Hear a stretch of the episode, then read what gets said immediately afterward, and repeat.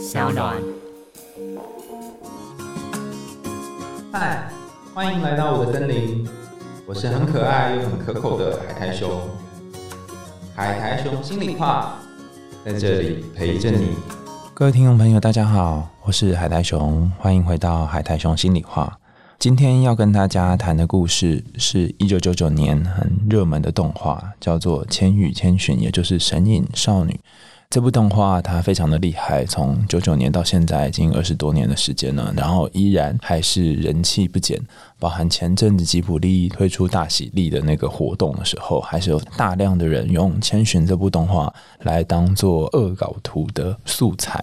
如果不说，大家可能不知道，是它是日本动画史上到目前为止还是最卖座的一部片。第二名跟第三名分别，我记得好像有宫崎骏的动画，然后还有一个是你的名字。这么长的时间以来，他都占据榜首的位置，或是跟女的名字争夺榜首的位置，可见得他一定有很特别的意义存在。而且这么长时间哈，所以我们今天想要谈谈这个非常令人印象深刻，而且也充满奇幻风格的动画，叫做《神隐少女》。那虽然之前我们谈过《神隐少女》，但是因为我找我的朋友一起来谈，所以我今天想要花多一点时间，在更多细节的地方补足一些上次没有谈到的部分。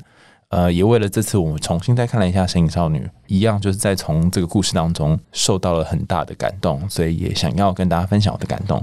我们就跟过往一样，大家可以找一个舒适的位置，轻轻的坐下来，或是躺着，闭着眼睛，我们要来听听这个故事喽。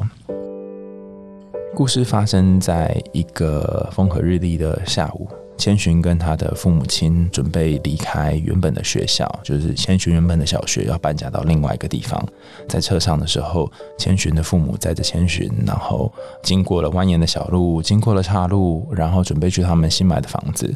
千寻在这时候其实就赌气，他觉得他想要待在原本的学校。然后他有很多的对以前同学的那种怀念的感觉，他紧紧的抓着手上的那个花束，然后想说，没想到这辈子收到的第一束花，竟然是送别的这种花束，然后上面也写着同学给他的名字，还有给他的祝福，这样希望他到新的地方可以好好的适应。这趟车就经过岔路之后呢，就来到了一个山洞的入口。爸爸事先先冲下车，然后他很好奇，想要往里面看看是一个什么样的地方。于是妈妈也跟着下车，然后千寻他不敢下车，就在车子前面等待，等待再来会发生什么事。然后他很害怕进去里面可能会有不好的东西出现。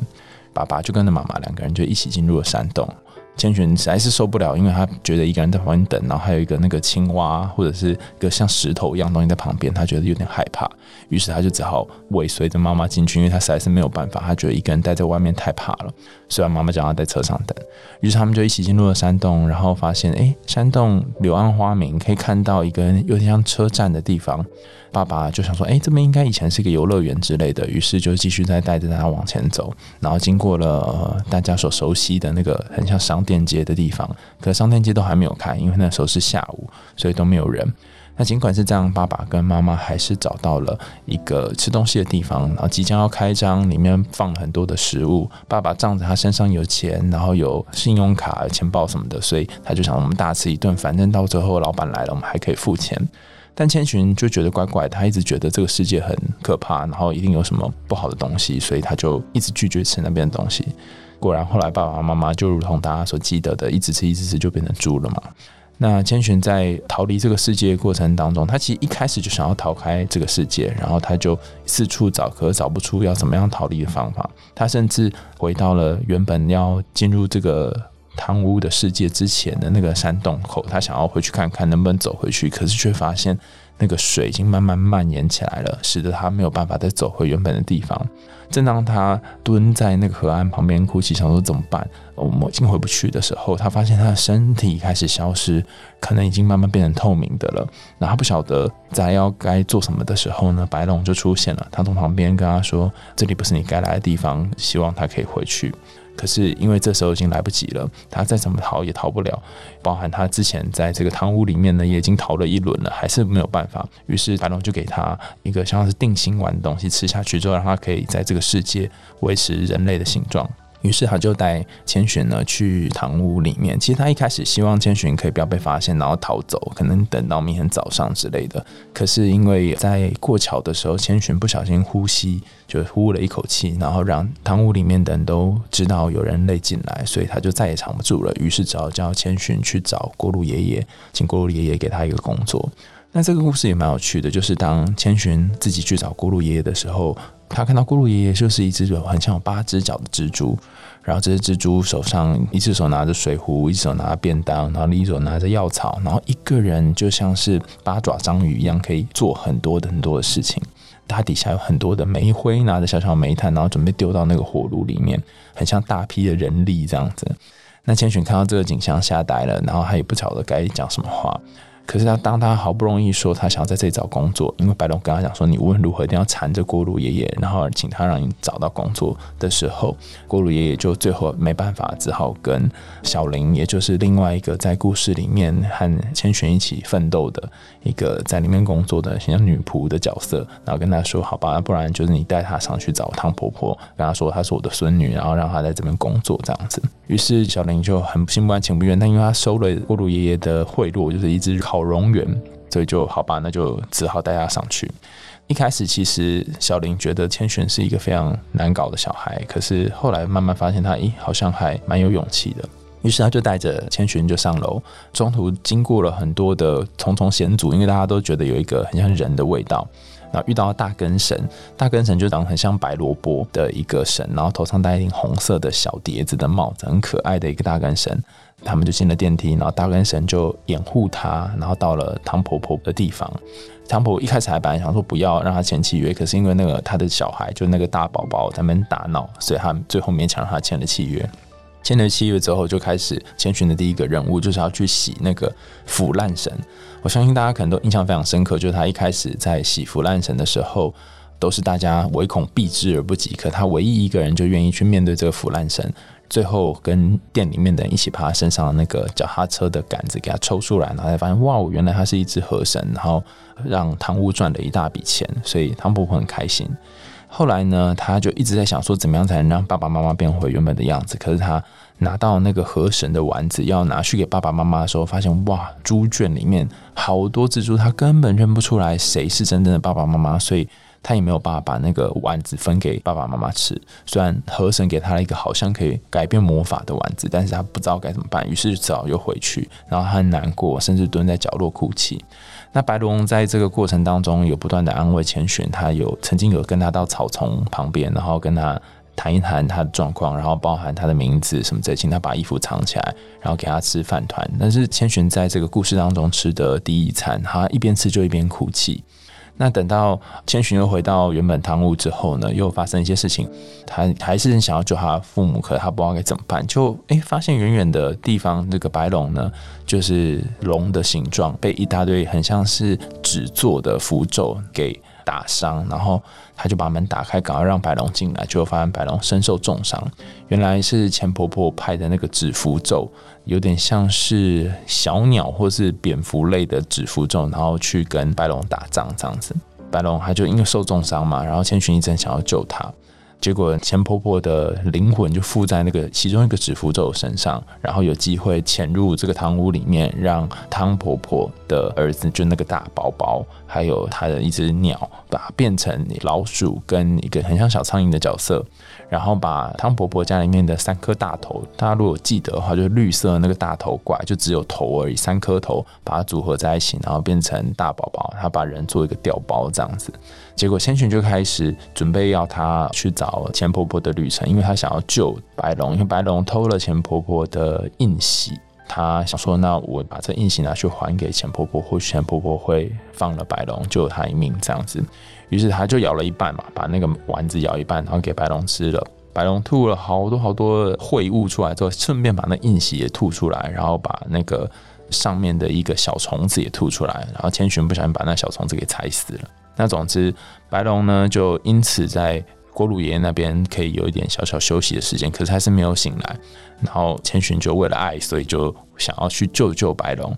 在过程当中，他准备要去找钱婆婆路途的时候呢，就发现哎，无脸男混进来了，所以他跟无脸男有一场对手戏，就是无脸男一直给他任何他想要的东西，可是千寻都不想要，然后最后无脸男就。觉得很沮丧，最后千寻就给他半颗合成的丸，就另外的半颗下去之后，一样吐了好多东西出来。然后吐完之后，就跟着千寻一起去找钱婆婆，两个人一起坐电车到了钱婆婆的地方，一起纺织，然后纺织了一个幸运手环给千寻戴着。然后千寻就带着这个幸运手环准备要离开，因为他觉得他本来很想要救他父母，可他后来发现钱婆婆也没有办法救他父母，他必须自己想办法。他好像也没有办法救白龙，因为白龙他好像得要靠他自己的方式才能够复原，而且他是自己愿意跟那个魔女，也就是汤婆婆签约，他必须自己想起他的名字。在不知道该怎么办的情况下，所以他们就找回家，然后白龙在这个门口等他们，就把千寻接回去。在接回去的路上，千寻骑着这个白龙的时候，他感觉到好像。有一个很古远的记忆，就是他在身体里面涌出来，好像很小很小的时候，他曾经掉到水里面。于是他就告诉白龙这个故事，就说他妈妈告诉他在很小的时候，他曾经掉到一个叫琥珀川的地方，或许是有一个人叫做琥珀主的人把他救起来。所以那时候白龙就想起他的名字，叫做正早见琥珀主。白龙就从那个龙的形状化为人的形状，然后两个人就在空中手牵手从天空掉下来，这样。那这一幕是很多动画里面常出现的景象。那最后两个人就到了汤婆婆那边，然后从很多蜘蛛当中发现里面根本没有千寻的父母，所以就破解了咒语，然后千寻就跟父母回到了现实世界。走的时候，白龙送他的时候还跟他讲说不要回头。他们离开的时候，发现虽然在里面好像是一两天的时间，可是实际上外面的这个车子已经堆积了满满的树叶，所以可能进入了一个魔法世界，然后使得这个外面的世界经过了好长一段时间了。那最后他们就回到现实世界，然后千寻也变成一个比较不一样的女孩。这是这个故事的大纲哦，有点复杂，因为我希望把每个细节都讲出来哈。会这样说的原因，是因为我相信大家都听过这个故事，可是可能没有很仔细的去想想，哎，这个故事想要说的是什么。一如往常，在我开始去谈这个故事之前，请大家感觉一下，在这个故事里面，从千寻他离开他熟悉的学校，一直到最后千寻要回到现实的世界，然后经历一场冒险，这个过程当中，你印象最深刻是哪个段落？那如果有这一段的话，那那个画面是长什么样子？很多人会谈是千寻跟乌年男的对手，有会谈是千寻跟白龙的对手，还有人会谈是千寻在钱婆婆家的时候，也有人是谈到千寻在第一次面对腐烂神的时候，这几个场景都非常有趣。我们就慢慢的开始跟大家分析看看，如果你对这个画面特别有兴趣，或许这个画面他想要谈的到底是什么呢？通常我们在分析一个动画的时候，先前有跟大家谈过，我们会先从这个动画的第一幕开始谈。那我也特别想要提这一点的原因，是因为我在很多讲座都有讲过有关于千寻的故事，可是好像很少特别提到第一幕。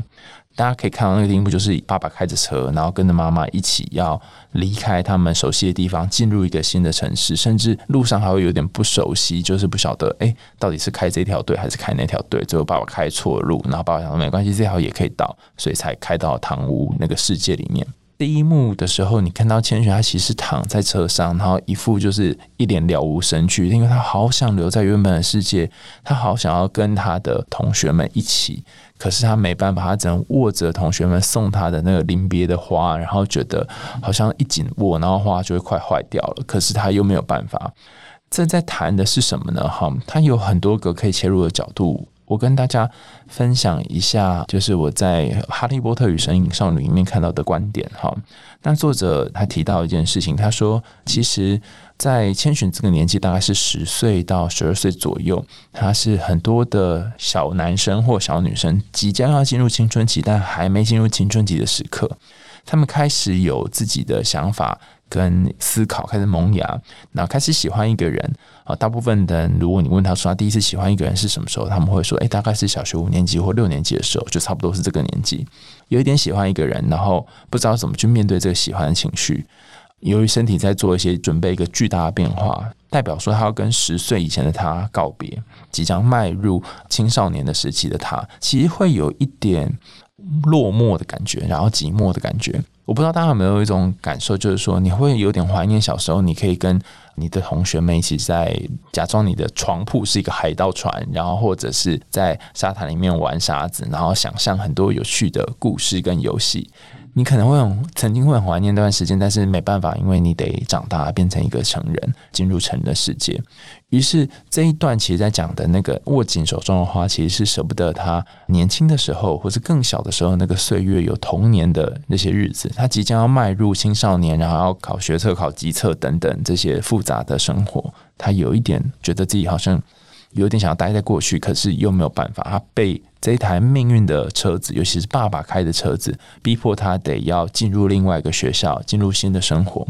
尤其这个开车的人是谁呢？这个开车是父亲，而且是一个野心很强大，然后有点自大的父亲。那我们在这故事当中，我们就会谈到，在《千与千寻》就是《神隐少女》这故事的一开始，是爸爸跟妈妈在开车，就坐在车子的前座。车子我们通常隐喻为一个人行动的主导。就是你要去哪个方向，然后开车的人就是主导的角色。我们可以看到是一个阳性的力量，也就是父亲在主导这个角色，而且父亲是非常自大的在做这件事情。他觉得他很有钱，然后他觉得他可以付这些东西，那甚至他开得很快，然后妈妈在旁边一直要刹车，要叫他请他停下来，但都没有办法。所以，呃，我们之前念过很多童话故事哈，有的故事是在这个故事当中阳性的力量比较少的角色，比方说像。《冰雪奇缘》就是阳性力量消失的角色，还有其他我们谈到几个故事，就是有老国王，就是男性的力量渐渐视为这个角色。但在这个故事刚好相反，他是一个非常强大的阳性的力量，就是父亲这个角色非常巨大，他即将要面临一些挫折，才有可能让阴性的力量，也就是那个刹不住车的母亲，或者是那个即将长大的千寻，慢慢长出不一样的自己。所以，在这个《千与千寻》的故事当中，你会发现，爸爸和妈妈势必要变成猪，因为这样下一代一个新的生命才有办法发展他跟以往不同的人生。那进入这个汤屋之后呢，一开始出现的是一个跟千寻看起来年纪差不多的少年，也就是白龙。你可以发现故事的转换，从一对中年的夫妻，然后变成一对十几岁左右的小孩。如果是大人来看这个动画的话，从一个大人的心情，然后慢慢慢慢回到你在十岁左右的心情，重新去想想，在你十岁的时候你想要做什么，在你十岁的时候你想要成为什么样的人，在十岁的时候你有什么害怕的、担心的、想要获得的东西。在那个时候，其实千寻一开始的目标，他是想要解救他的父母，想要让父母从这个故事当中可以复活过来，从猪变回人。可是你会发现到后来，他的目标从解救父母变成能解救白农家父母。所以换到我们现实世界当中，就是我们从一个以父母为核心的世界，慢慢转换到。一个以情人或是以跟你同年龄的对象当做核心的世界，这个转换是有一点辛苦的，你会有点不适应，甚至你会在自己的父母身上看到一些影子，然后投射到你的情人身上。这个部分我们之前讲过很多，所以我就不特别提了，就是有关于父母形象投射到你的情人身上的部分。好，那后来他遇到了白龙之后，然后开始在里面工作。这一个段落当中，其实最有趣的，很多人会去谈到是说，诶，为什么他一开始就。接了一个这么困难的 case，是一个腐烂神的 case。这个腐烂神又把浴室弄得很脏乱，他必须去清洗这个腐烂神。到底为什么要这样呢？哈，其实有一点像是你如果要回到你的童年去疗愈你童年的伤口，其中一个解释是你得要把那些肮脏的、污秽的、被堵塞的一些东西，让它可以有机会疏通。我所学过的经验分析，很喜欢用一个词叫做疏通或是清理，把某个东西打通之类的。那有点像是这个腐烂神，他本来是一个河神嘛，有名的河神，然后把身上的某一个灾作洞把它拔出来，然后你才可以让真实的灵魂被解放一样。所以回到童年，或回到你比较早年的经验，去重新思考你跟父母相处的过去，或回到你十几岁的时候，去想一想那时候发生什么事情，然后对你的影响是什么。或许是疏通你的人生，或是疏通你那个已经腐烂的、不堪的，然后发出臭味的，现在这种没有意义的日子的一种其中的方法。但是要去面对这个没有意义，面对这个腐烂，面对这个不舒服的感觉，其实是很辛苦、很辛苦的，因为你得要靠近那个会发恶臭的，甚至是连饭放在旁边都会一秒馊掉的这种肮脏的自己。大家都唯恐避之而不及，然后你还要捏着鼻子慢慢去靠近。所以你可以感觉到千寻他是一个非常有勇气的人，捏着鼻子但还是愿意去靠近这个腐烂神，然后去清洗它。那大部分的时候，我们踏上这个去面对原生家庭，或面对幼年经验，或面对以前的自己，是一个不情愿的过程。也就是说，其实千寻在很多的故事主角一样，他们通常是不情愿踏上旅程，然后不情愿进入故事，不情愿被施了魔法，不情愿只好去洗这个腐烂神。他不是主动要做这件事。那换算成我们现实生活当中的版本，就是。通常我们不会有事没事就说我要来处理我原生家庭伤口哦，我要来面对我的人生哦，我要来清理自己哦。我们通常不会这样，我们一定要遇到某种痛苦，可能是生理上或者是心理上面的苦恼，或是一个以前可以解决但现在没有办法用同样方式解决的事情，然后慢慢慢慢你才会愿意去不得不面对这些早年的一些辛苦的部分。我觉得这里的这个不得不也是千寻一个蛮特别的地方，是如果你跟千寻一样曾经经历过一些事情，然后不想再回去面对，可是你不得不去面对，就像是他得受汤婆婆这个指令去清洗这个腐烂神一样。你清洗之后，最珍贵的通常不是你获得多少钱。掉在地上那些金沙，而是你握在手中，你获得一个药。那个药我们称作可以医治你后来人生，或是你后来身边的人的人生的一个重要的关键。你会发现那个药丸，它从头到尾分给两个人，一个是分给白龙，另外一个是分给无脸男，但他自己没有吃，为什么呢？因为他光是把这腐烂成清理成那个河神的过程当中，他已经解救了自己了。那他现在要学会把这个从清理的过程当中得到的一些重要的经验分给其他同样在生命当中被某个东西给占据、被某个巨大的黑暗给困住的困苦的人。那我们就进阶来谈白龙跟无脸男，那他们被什么困住呢？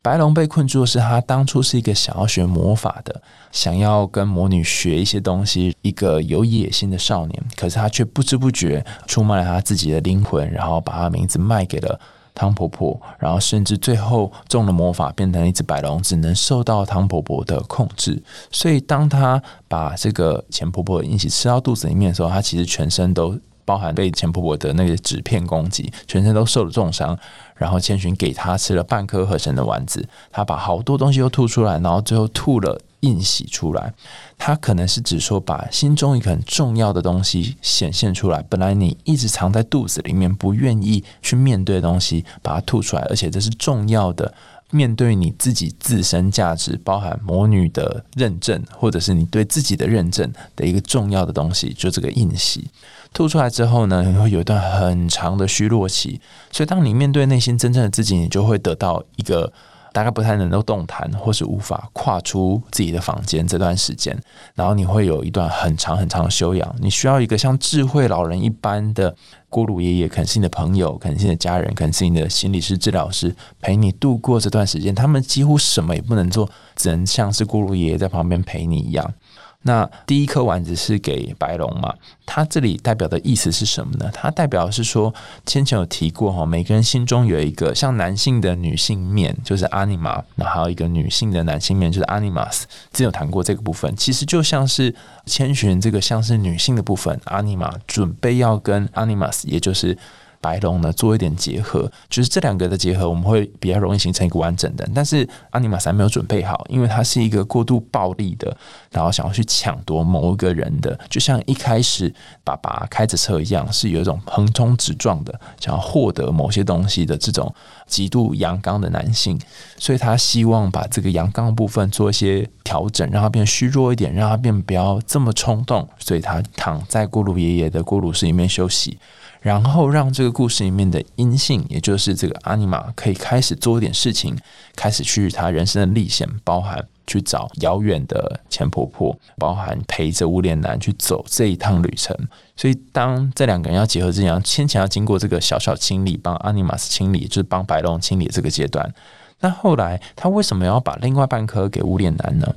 其他谈的都是同样一件事情，包含爸爸他开车进入了这个汤屋，然后吃了好多东西，过度自大，以及白龙他过度自大的想要把魔法学会，还有这个无脸男他一直一直的膨胀，然后觉得他拿一个金子就可以讨好别人，都在谈的是说。我们内心有一部分自己，从以前到现在学会了某一种技能或某一种技巧之后，开始已经习惯用这种方式来面对身边的人。包含无脸男，他最常用的方式是，他发现只要生出金子就可以讨好别人。他只要能够看到千寻开心的笑容，他就觉得很不错，所以他一直要讨好千寻。可当他问千寻说：“你想要什么，都可以给你的时候”，千寻讲了一句话，他说：“我想要的东西。”你无法给我，那这时候，呃，无脸男就把头整个缩到他那个庞大的身躯里面，然后开始觉得很生气，然后也很难过，因为他必须去面对那个内在空空如也的自己，所以千寻他最后只好让他吃肉丸子，然后把那个。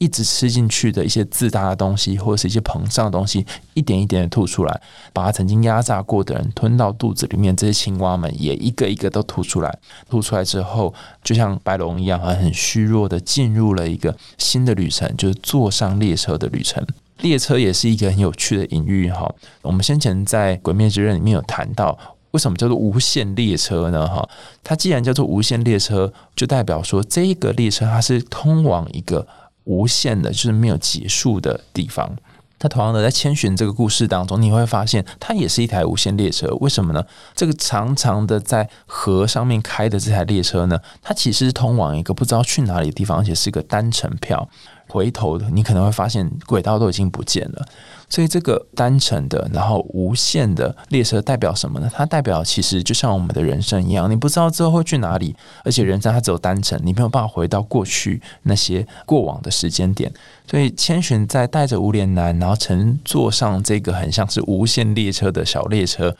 的过程，有点像是说。你已经告别了你十岁的人生年华了，你已经面对你过去那些比较黑暗的部分了。你现在开始要去拓展你现在的人生，你要去找下一站，要从汤婆婆这边到钱婆婆那边去找一个新的里程碑，然后从这个新里程碑当中去编织你新的生命。所以，当他带着无脸男，然后去到钱婆婆那里，他就跟那个被魔法变成的这个。有一只小老鼠，还有一个小苍蝇，然后还有无脸男，然后几个人一起努力的在编织这个手环，然后最后这个幸运手环让千寻带上去，然后回去面对他的最终考验，就是从这一堆猪当中去认出谁是父亲或母亲，这样。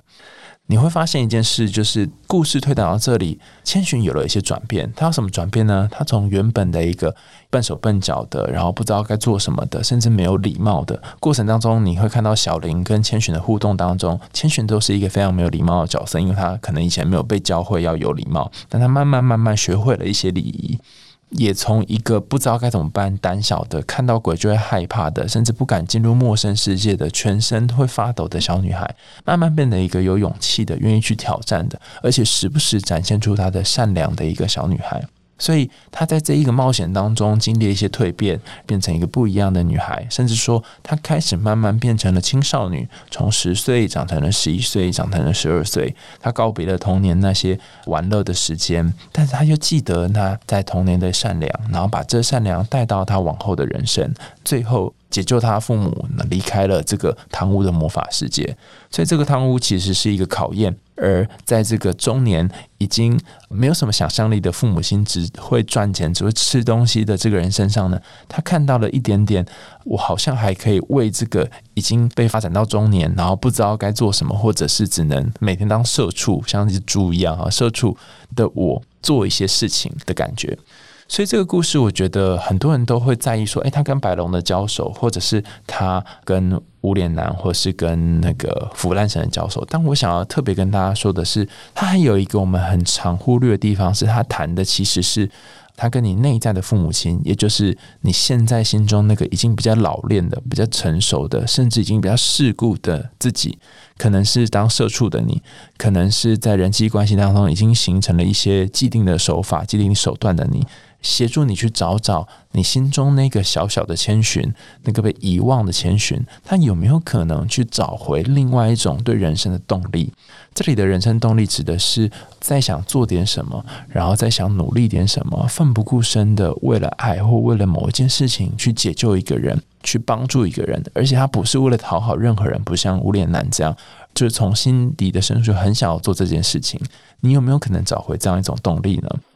神隐少女这个故事，它虽然叫做神隐，但它没有被看到的部分，反而是我们需要被看到的部分。我们说神隐少女嘛，表示我们心中可能有个少女或有一个少男，他已经被神隐很久了。当他从这个隐没当中被显现出来，从这个隧道的另外一边展现出来，变成一个巨大的堂屋，让你看见的时候。你愿不愿意踏进去冒险看看？愿不愿意挑战你过往那些你不习惯的，或者是你已经很习惯很久了，然后你现在想要尝试一些不同的东西的这些难关？如果你愿意开始做这件事情，如果你愿意开始去接近那些你所恐惧的，很像蜘蛛一样过路爷爷，或者是像鬼魅一样的无脸男，那么或许你也开始可以接纳心中那个比较。阴暗的部分，然后慢慢找回你生命当中原本的热情跟力量。今天跟大家分享是比较深度的去谈这个身影少女的故事。如果有兴趣的话，大家可以去往前翻翻。之前我跟心理师在谈身影少女的时候，有一集是在谈这个故事。那他采取的是另外一个比较不同的观点。但我觉得两个观点都很有趣。大家如果忘记的话，可以往前复习。那也希望之后可以跟大家带来更多有趣的故事和动画，跟大家谈谈更多有趣的内容。我是海苔熊，那今天因为时间关系，我们就到这里喽。我们下次见，拜拜。